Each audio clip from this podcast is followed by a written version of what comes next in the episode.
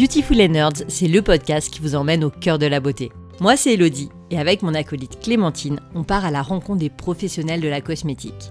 Ensemble, on parle produits, ingrédients, packaging ou encore impact environnemental pour vous aider à choisir les produits qui correspondent vraiment à ce dont vous avez besoin et qui sont en phase avec vos valeurs. Et oui, les cosmétiques, c'est aussi une affaire de nerd. Vous aimez notre podcast? Eh bien dites-le. Likez et abonnez-vous à Beautiful and Nerds sur votre plateforme de podcast favorite. Laissez un avis et surtout parlez-en autour de vous. Savez-vous ce qui permet aux produits capillaires de démêler les cheveux, de les rendre doux, brillants et soyeux à la fois? Ce sont les agents conditionneurs. Pas de suranglicisme ici, c'est vraiment le seul terme qui permet de regrouper toutes ces actions à la fois. La plupart de ces conditionneurs sont des agents cationiques, c'est-à-dire chargés positivement, ils viennent gainer le cheveu. Ingrédients essentiels des masques, des après-shampoings et très souvent des shampoings, ils n'en sont pas moins controversés pour leur impact environnemental. Quels sont les composants principaux des produits capillaires? Comment les conditionneurs interagissent-ils avec le cheveu?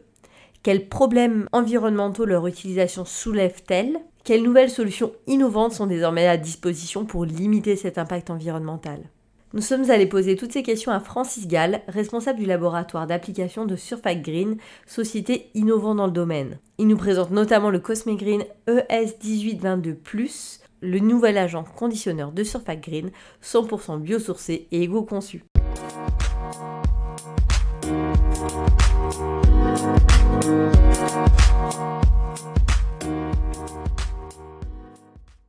Eh bonjour à tous. Aujourd'hui, nous avons le plaisir de rencontrer Francis de chez Surfac Green. Donc, Francis est responsable du laboratoire d'application et il vient nous parler aujourd'hui des produits capillaires et plus particulièrement d'un de leurs ingrédients euh, qu'on appelle ingrédient star chez The Beauty Nerds, qui est le Cosme Green ES1822+, plus globalement de la gamme Cosme Green. Bonjour Francis, merci beaucoup d'avoir accepté notre invitation. Bonjour Elodie, tout d'abord merci pour euh, cette invitation et je suis très heureux à l'idée de partager ce moment d'échange avec toi. Merci beaucoup. Ça nous fait vraiment plaisir de pouvoir échanger avec toi et de pouvoir partager un petit peu, euh, je dirais, l'envers du décor de la création d'un produit cosmétique et d'aller un peu plus en profondeur dans qu'est-ce qu'un ingrédient vraiment fonctionnel qui apporte toute l'efficacité d'un produit. Mais alors avant ça, j'aimerais qu'on parle ensemble un peu plus globalement des produits capillaires et des besoins essentiels des cheveux. Alors je sais que tu es un expert du domaine. Qu'est-ce que tu peux nous en mmh. dire? Alors, euh, pour comprendre les besoins d'un cheveu, je pense qu'il est important de s'intéresser aux différents éléments qui le constituent. Donc, dans les composants principaux des cheveux, on va retrouver les protéines, dont tu auras sûrement déjà entendu parler, qui se nomme la kératine dans ce cas-là. Elle représente entre 65 et 95% du poids du cheveu. Et apporter ce type d'éléments via des produits de sang capillaire va permettre de réduire les dommages à la surface du cheveu et la fragilisation des, fibres. C'est pour ça qu'on nous parle souvent euh, de shampoing à la kératine, par exemple. On rapporte de la kératine voilà. en manque. Exactement, c'est ça. C'est l'affinité que ces ingrédients vont avoir avec la fibre capillaire grâce à leur, euh, à leur ressemblance vont permettre en fait de venir en fait le renforcer et donc réduire la fragilité de la, de la fibre capillaire si tu avais trois ingrédients clés à citer dans un, dans un produit capillaire, qu'est-ce que ce serait? Bah Alors, il y a déjà les, les tensioactifs. Hein, donc, euh, euh, le tensioactif va assurer la fonction principale du shampoing, c'est-à-dire nettoyer. Hein. Après un shampoing, on veut avoir les cheveux propres. Ça, c'est vraiment la, la, base de ce type de produit. Donc, on va avoir le tensioactif anionique, hein, qui a donc pour propriété de nettoyer, mais aussi d'apporter de la mousse. Donc, Alors, anionique, c'est euh, chargé négativement, c'est ça. Voilà, c'est ça exactement on va retrouver les sulfates, les savons, les sulfonates, qui sont les principales classes de tensioactifs euh, anioniques utilisés dans les shampoings. On va retrouver aussi des tensioactifs dits amphotères. C'est des tensioactifs qui vont à la fois comporter une charge positive et une charge négative. Ils vont venir adoucir quelque peu le côté un petit peu euh, irritant que pourraient apporter les, tensions, euh, les tensioactifs anioniques. c'est vrai qu'on également... souvent pour les sulfates d'ailleurs. C'est ça, c'est une des caractéristiques des sulfates, c'est qu'ils sont assez remis en cause pour leur côté irritant. Ce sont de très bons nettoyants, mais le revers de la médaille, c'est qu'ils peuvent être un petit peu irritants. C'est pour ça qu'on va rechercher à les associer à d'autres types de tensioactifs, hein, que ce soit des tensioactifs amphotères. Donc la cocamidopropylbétaïne en est un exemple, pour adoucir en quelque sorte euh, le côté irritant de, ce type de, de tensioactif, mais aussi pour booster la mousse et construire la viscosité de ce type de formule. On peut aussi associer ça donc avec d'autres euh, les tensioactifs non ioniques qui ont un profil un petit peu plus doux, même s'ils sont moins nettoyants que les euh, tensioactifs anioniques. Alors, on parle beaucoup d'agents conditionneurs dans les produits capillaires. Euh, est-ce que tu peux nous dire ce que c'est? Un ingrédient a des propriétés de conditionnement s'il va améliorer la qualité de la surface sur laquelle il va être appliqué. Par exemple, donc dans le cas du cheveu, l'agent conditionneur va permettre d'améliorer l'apparence, le toucher, le pouvoir lubrifiant, la brillance et la maniabilité générale du cheveu. La maniabilité, c'est un peu notamment la démêlance, la coiffabilité, mmh. euh, voilà, comment on peut finalement au quotidien bah, gérer un peu ses cheveux le matin. C'est ça, et quand on passe la, main dans ses cheveux après les avoir nettoyés, on a envie d'avoir le cheveu doux et brillant. Et donc, du coup, tout ça, ça vient des agents conditionneurs. Toutes ces propriétés, la douceur, la facilité de coiffage, la démêlance. les agents conditionneurs qui vont être couplés à d'autres euh, agents qui seront importants, qui vont, qui vont assurer la nutrition du cheveu, son hydratation, qui sont aussi des caractéristiques qui sont importantes pour le rendu final euh, du cheveu.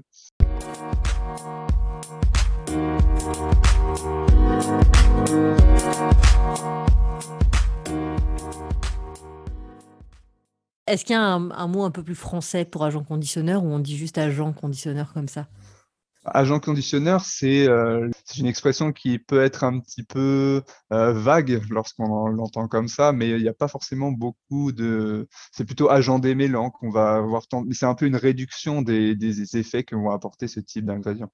Ouais, la démêlance, c'est peut-être la fonction principale, mais on dit agent mmh. conditionneur parce qu'il apporte aussi d'autres choses. Tu l'as mentionné, la brillance, la mmh. douceur, la facilité de coiffage.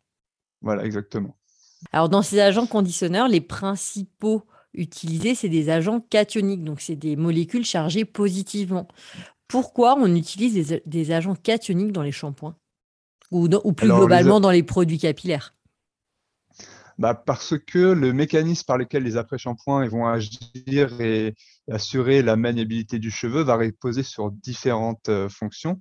Et l'une d'entre elles est la diminution de l'électricité statique. Il faut savoir c'est que le cheveu, lui, va, avoir tendance à être chargé négativement, c'est-à-dire qu'il va y avoir plein de petites charges négatives sur le cheveu.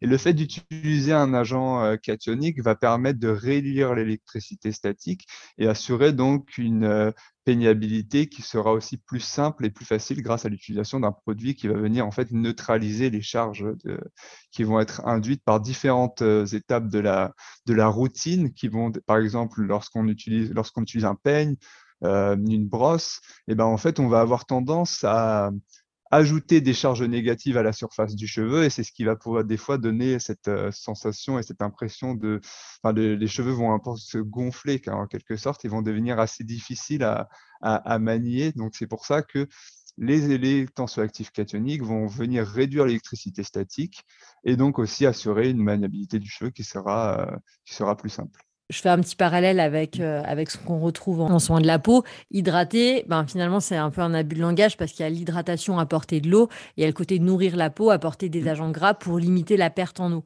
Quand on parle d'hydrater le cheveu, c'est apporter ces agents gras qui viennent lubrifier le cheveu, mais on n'apporte pas d'eau aux cheveux. Non, là, ça va être euh, plutôt sur le côté nutrition, c'est-à-dire qu'en plus d'avoir donc l'agent conditionneur et l'alcool gras, il va y avoir des huiles qui vont aussi euh, participer donc euh, au maintien de l'hydratation du, du, cheveu. Après, il est aussi possible d'ajouter d'autres types d'ingrédients comme la glycérine ou l'aloe vera qui euh, vont permettre en fait aux cheveux de maintenir l'hydratation à l'intérieur du cheveu parce que même si le cheveu est capable d'absorber une grande quantité d'eau, il faut savoir que celle-ci peut s'en échapper également facilement. Donc avoir d'autres ingrédients permet aussi de capter l'hydratation au sein de la au sein du cheveu et de le maintenir à l'intérieur du cheveu. L'eau a un rôle très important dans dans la structure de la protéine parce qu'elle elle leur permet de se stabiliser et donc d'avoir aussi un meilleur rendu euh, euh, final, notamment tout ce qui est brillance, mais aussi renforcement de ce cheveu. Je reviens un petit peu aux agents cationiques, donc c'est ce fameux mmh. agent conditionneur qu'on retrouve dans tous les produits capillaires. Est-ce que tu pourrais nous citer quelques noms inky de produits qu'on retrouve vraiment très régulièrement pour qu'on puisse euh, ben, simplement les reconnaître? Alors, dans les produits phares des agents conditionneurs cationiques, si on regarde dans la plupart des après-shampoings, on va trouver le BN-trimonium chloride, le C-trimonium chloride. On va aussi retrouver les stéramido euh, qui sont aussi des agents conditionneurs qui dans, un certain, dans certaines conditions d'acidité, vont devenir donc des agents, des agents cationiques. Après, on peut aussi retrouver des, des qui sont aussi des agents qui vont euh, être utilisés dans les produits euh, bio, souvent, euh, parce qu'ils sont des produits un petit peu plus respectueux de l'environnement que les deux premiers que je viens de citer. Alors justement, tu parles d'environnement. Quel est le problème que posent ces agents conditionneurs catoniques pour l'environnement? Alors, l'affinité que démontre la charge cationique pour le cheveu peut aussi devenir un grand inconvénient lorsque la structure de l'ingrédient n'est pas suffisamment bien pensée. Ainsi, il a été montré que certains tensioactifs cationiques communément utilisés, hein, les deux que je viens de citer, comme le citrimonium chloride et le bn-trimonium chloride en font partie, vont avoir tendance à interagir avec les, membranes branchiales des, organismes aquatiques, ce qui expliquerait en fait le niveau d'écotoxicité qui a été observé sur ces types de produits. Donc en fait, c'est la structure de ces agents cationiques qui apportent une certaine écotoxicité. Voilà, exactement. La structure va avoir un lien directement avec l'impact de ce type d'ingrédients sur l'environnement. Donc, quand, je parle d'écotoxicité, en fait, il y a des tests qui sont normés sur divers euh, organismes aquatiques. On va retrouver par exemple les poissons, les algues ou les daphnises, qui sont en fait des micro-organismes euh, que l'on retrouve dans la nature. Et on va chercher en fait à les exposer à certains, un certain niveau d'ingrédients pour voir comment ces organismes vont réagir par rapport à, lorsqu'ils sont en contact avec euh, ces ingrédients-là. Et alors aujourd'hui, est-ce qu'il existe des alternatives qui sont pas des cationiques, qui peuvent remplir exactement les mêmes fonctions? Donc conditionneur, c'est-à-dire euh, bah, démêlante, gainante, coiffante, mais, euh, mais sans être cationique. Alors, si les tensioactifs cationiques conventionnels sont encore utilisés malgré les différents points qu'on vient d'évoquer, c'est qu'ils n'ont pas trouvé de candidat à, substitution qui était suffisamment efficace. Malgré donc ces soucis de biodégradabilité, d'écotoxicité ou de toxicité, ils restent présents dans une majeure partie des produits après shampoing. Certaines alternatives vont agir sur la réduction de la friction entre les cheveux, mais ne pourront pas réduire suffisamment l'électricité statique, par exemple, ou inversement il est compréhensible que les utilisateurs de ce type de produits ne soient pas prêts à choisir euh, des produits qui auraient un déficit de performance par rapport aux produits qu'ils utilisent aujourd'hui.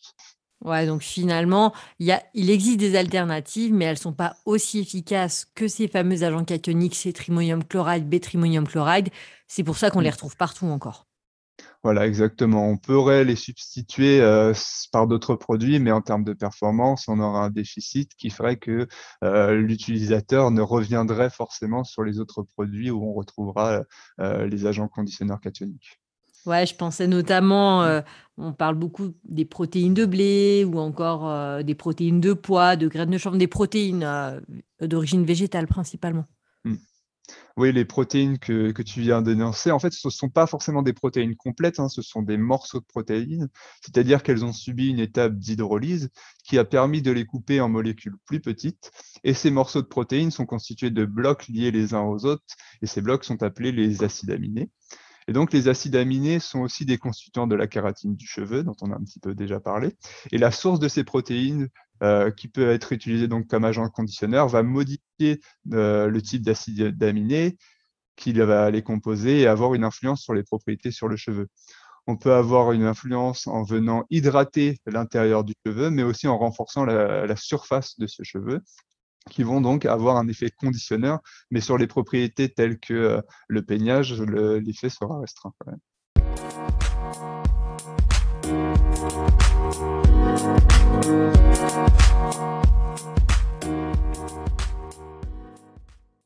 Donc Francis, on s'est permis de te solliciter aujourd'hui parce que tu travailles pour la société donc euh, Surfact Green qui commercialise un ingrédient vraiment phare qui est un agent conditionneur qu'on retrouve de plus en plus dans les produits capillaires, notamment dans les jeunes marques indépendantes que nous on aime beaucoup chez The Beauty Nerds.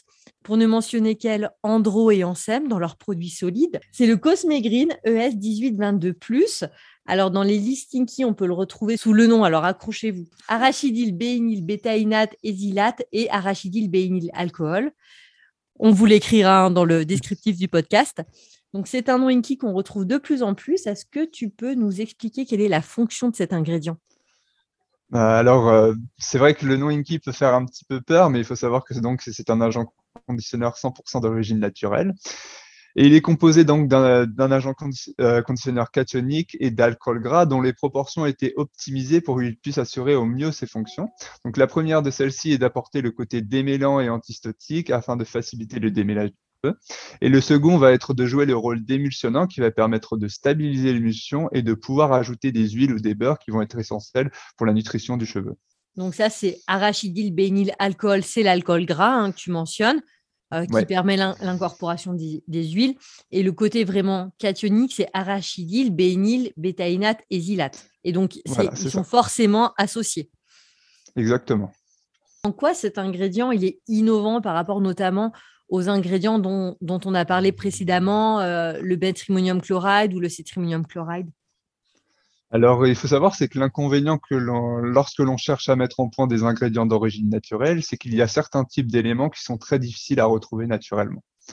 Notre ingrédient se démarque des autres, et notamment du chlorure de bentrimonium, enfin le bentrimonium chloride et le citrimonium chloride, par la présence d'une charge positive naturelle qui est issue de la glycine bétaïne qui provient elle-même de la betterave sucrière. Donc pour l'obtenir, le sucre est d'abord extrait de la betterave et on obtient alors un comproduit, la mélasse, dont on peut se servir pour obtenir de l'éthanol par exemple, mais on peut aussi valoriser certains de ses constituants comme la glycine bétaïne qui a naturellement cette charge positive. Donc pour l'avoir, les autres agents conditionneurs cationiques sont obligés de passer par une réaction de quaternisation, qui est un procédé qui n'est pas forcément très sympathique, hein, et je dis ça, c'est un euphémisme. Il va mettre en jeu notamment du chlorométhane, qui est un réactif classé cancérogène, mutagène, reprotoxique. Donc avec la glucine bétaïne, qui fait partie de notre ingrédient, cette charge, elle est déjà présente, donc on n'a pas besoin de ce type de réaction. Donc, du coup, finalement, tu arrives à obtenir un agent cationique qui a différentes propriétés qu'on verra après, sans avoir à passer par ces étapes euh, chimique plutôt polluante. Et donc, toi, mmh. ton obtention bah, de ton agent cationique, il est fait uniquement via de la chimie verte, on est d'accord?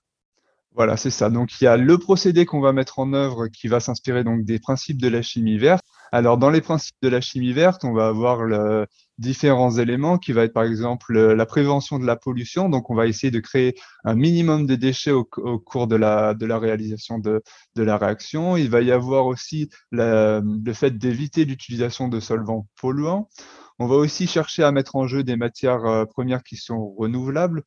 On va essayer de réduire au maximum l'énergie utilisée au cours du process. Donc ça, ce sont certains des principes de, la chimie verte. Et donc, il y en a 12 qui vont permettre en fait aux fabricants d'ingrédients de pouvoir classer en quelque sorte le process qu'ils utilisent pour la réalisation d'un ingrédient. Alors que la réaction de quaternisation dont tu parlais précédemment, qui est utilisée pour les agents cationiques euh, classiques euh, ou historiques, ne répond absolument pas à ces critères que tu viens d'énoncer.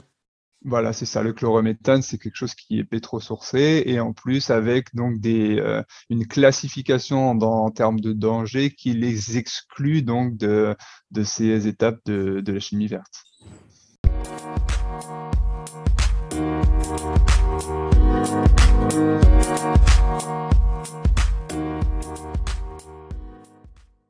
Donc, si je résume, on a un nouvel agent cationique, donc on va l'appeler par son nom commercial de Cosmegreen ES1822+, qui est obtenu via un procédé de chimie verte à partir de matières d'origine naturelle, là où finalement les, les molécules traditionnelles comparables sont-elles issues de procédés plutôt polluants. Oui, tout à fait. Il y, a, ça à en prendre en compte et la structure qui est aussi importante, qui va avoir en fait une répercussion directe sur son impact sur les organismes aquatiques que nous avons déjà évoqué précédemment. Et nous, nous avons travaillé notre structure de telle manière à limiter son impact sur l'environnement. Donc pour cela, il faut penser aux conditions dans lesquelles l'agent conditionneur va être conservé puis utilisé et celles dans lesquelles il va se retrouver après cette utilisation. Donc un après-shampoing est un produit avec une légère acidité pour être capable de resserrer les écailles et ainsi apporter de la brillance. Et l'ingrédient, une fois qu'il va être utilisé, va se retrouver dans des conditions de dilution assez importantes qui vont le faire passer dans un milieu plus neutre en termes d'acidité au moment du rinçage. Dans ce cas-là, notre ingrédient, lui, va se, ça va mener en fait à sa, séparation en deux éléments qui vont être non toxiques et ainsi limiter très largement l'impact sur les organismes aquatiques, alors que les tensioactifs cationiques comme le bentrimonium chloride et le citrimonium chloride vont garder leur structure après leur utilisation et donc ce qui va se répercuter directement sur les organismes aquatiques avec lesquels ils vont être en contact. Ah ouais, ok. Donc du coup, finalement, la molécule, elle a été conçue pour euh, ben, se scinder en deux, finalement, quasiment se dégrader lorsqu'elle est diluée dans l'eau de rinçage du produit. Et du coup, ben, ne plus avoir d'impact. Est-ce qu'on peut dire ne plus du tout avoir d'impact euh, sur euh, l'écosystème aquatique ou vraiment beaucoup diminuer l'impact? Alors, on va être sur des, euh, une quantification de l'ordre de 60 fois moins d'écotoxiques. Hein. Il faut savoir que n'importe quel produit, lorsqu'il va être ajouté dans l'eau, va avoir un impact. Il n'y a aucun produit qui est complètement euh, euh, neutre pour les, organismes aquatiques. Mais lorsqu'on parle de tensioactifs cationiques, on peut s'apercevoir euh, qu'ils ont un impact qui est non négligeable. Et lorsque l'on passe du chlorure de, du benzimonium chloride au cosmégrine 1822+, on réduit largement cette écotoxicité. Parler de la biodégradabilité. Est-ce que tu peux nous expliquer un peu plus ce que c'est et comment on le mesure pour un ingrédient cosmétique? Donc, euh, pour la, biodégradabilité, tout est ingrédient qui fait partie de la cosmétique, mais aussi de tout produit, hein, ça va être la même chose par exemple pour la détergence, doit passer par certaines normes de biodégradabilité. Donc, pour cela, on va mettre euh, notre ingrédient dans un certain milieu en présence de certains micro-organismes et on va fait mesurer en combien de temps se, dégrade ce type d'ingrédient. Donc, la plupart du temps, ça va être sur une période de 28 jours et il faut que, euh, selon certaines normes, il, y ait un certain pourcentage de biodégradation pour euh, passer la norme et ensuite pouvoir euh, vendre son ingrédient sur le marché. Donc ouais, si je résume, en fait, c'est des petits organismes qui viennent un peu grignoter l'ingrédient jusqu'à le décomposer en éléments euh, plus du tout nocifs pour l'environnement. Voilà, exactement. C'est là aussi une réflexion qu'il faut avoir sur la structure, c'est-à-dire que on sait qu'il va y avoir certains éléments qui vont être plus sujets à la dégradation que d'autres, et les faire, euh, les faire apparaître dans les structures de tensioactifs est très important si on veut que la biodégradation de l'ingrédient euh, soit la plus haute possible, qui va permettre en fait d'obtenir une biodégradation dite ultime, c'est-à-dire une biodégradation dans des éléments tels que de l'eau ou du dioxyde de carbone.